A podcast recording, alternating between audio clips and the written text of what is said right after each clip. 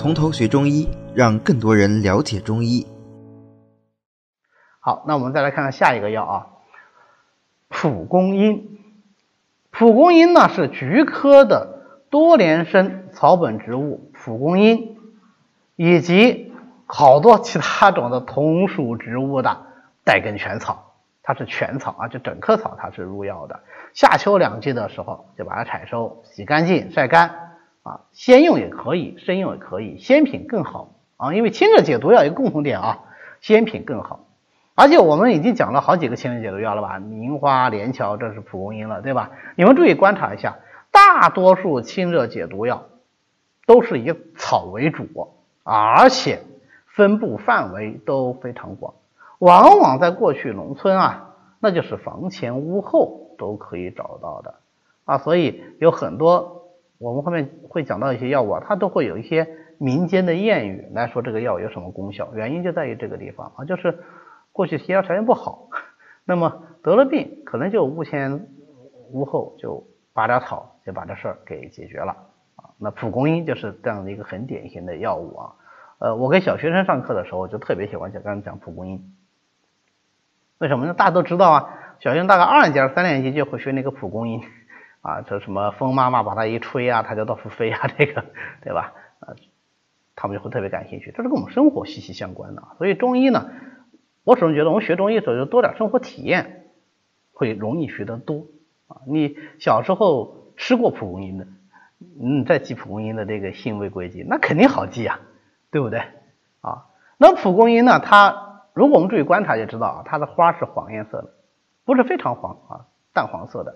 所以呢，它有一个别名叫黄花地丁。黄花不用说啊，花是黄色，所以叫黄花。地丁是什么意思呢？地丁其实好多草都叫地丁，我们前面讲五味消毒饮里面是不是还有一个紫花地丁呢？后面会讲，地丁就是长在地上的钉子，地丁，它的根长得很深啊，长得很深，像个钉子一样，外面不多，里面多啊，钉进去了，植入地下如钉，就叫做地丁啊，黄花地丁。那么这个别名其实我们当时是用来干什么的呢？是帮助我们记忆五味消毒饮的。五味消毒饮不是五朵花吗？经常记不住，记住怎么办呢？就记着有两个地丁，一个黄地丁，一个紫地丁，就黄花地丁、紫花地丁，两个紫，一个紫花地丁，一个紫背天葵。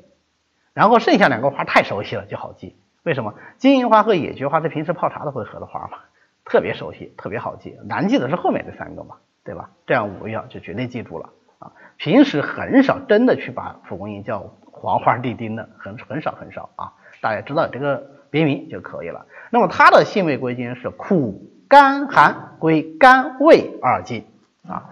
这个蒲公英的苦呢，我是没体会的，因为我是很少单独煎蒲公英嘛，对吧？都是复方使用啊。但是吃过蒲公英的人那就知道，蒲公英是野菜，是可以吃的。但是如果你不过水，你直接烧蒲公英是又苦又涩，非常难吃啊。过水以后，然后放很多很多油，然后拌着吃，那个就挺好吃的。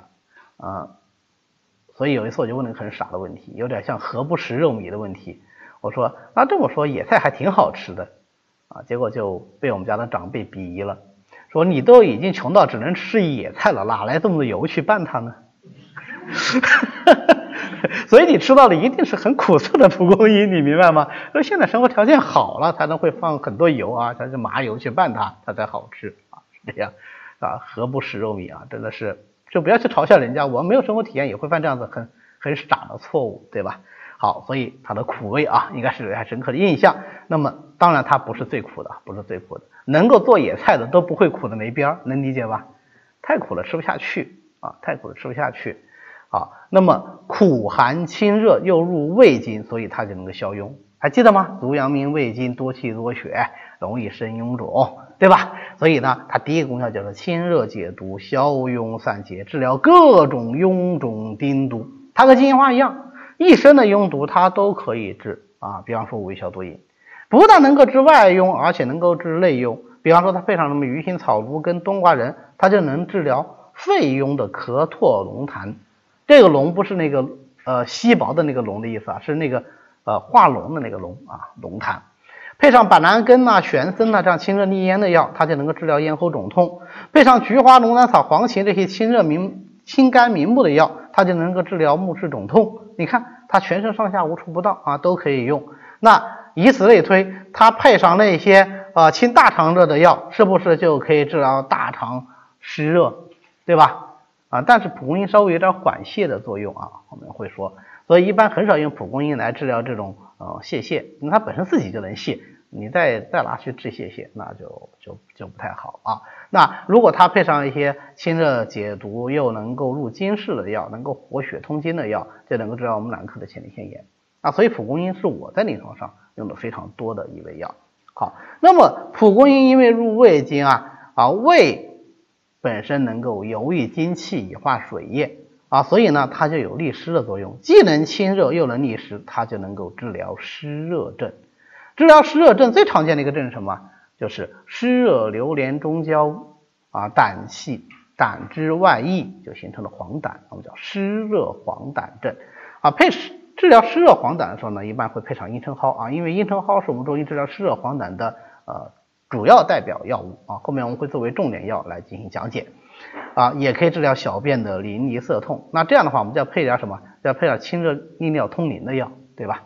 啊，叫什么金银花啦、白茅根呐啊等等，芦根呐、扁蓄啦，这药非常非常多啊，配上这些药就有很好的清热利湿、治疗小便淋漓涩痛的这个作用啊。这是蒲公英。最后总结一下，蒲公英清热解毒之外，它的特点是什么？利湿。啊，这个是我们前面银花连翘没有讲到的，对不对？哎，这是蒲公英的特点啊，它有比较好的利湿作用。呃，凡是利湿料其实都有一点什么轻微的利小便的作用啊。那它本身呢又是缓泻的，也能够通利大便，所以这样的话既能通利小便，又能通利大便。那么对于六腑极滞的或者说肠腑极滞的这个疾病，是不是就特别好啊？它。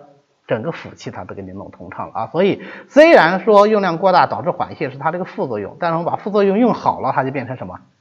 就变成正作用，对吧？所以对那种啊有热症的大便不是很通畅，或者干脆就是便秘的，不是一定去需要用泻下的药物，然后后面很快就要进入泻下药的环节，对吧？不是的，不要想到这个呃大便秘结，我看到大便秘结，我马上就想到是用泻药，这不是我们中医思想，对吧？一个要了解它便秘的原因，但另外一个什么？我们尽量的一物多用，对吧？呃，那么如果它又长疮痈，然后又有大便秘结，那我就用蒲公英不好吗？不是把两个问题都解决了吗？啊，所以它有缓泻的作用。有一些人啊，用了以后还泻的蛮明显的，但是一般不会到水泻和剧烈腹泻的地步啊，不会。好的，今天呢我们就讲到这里。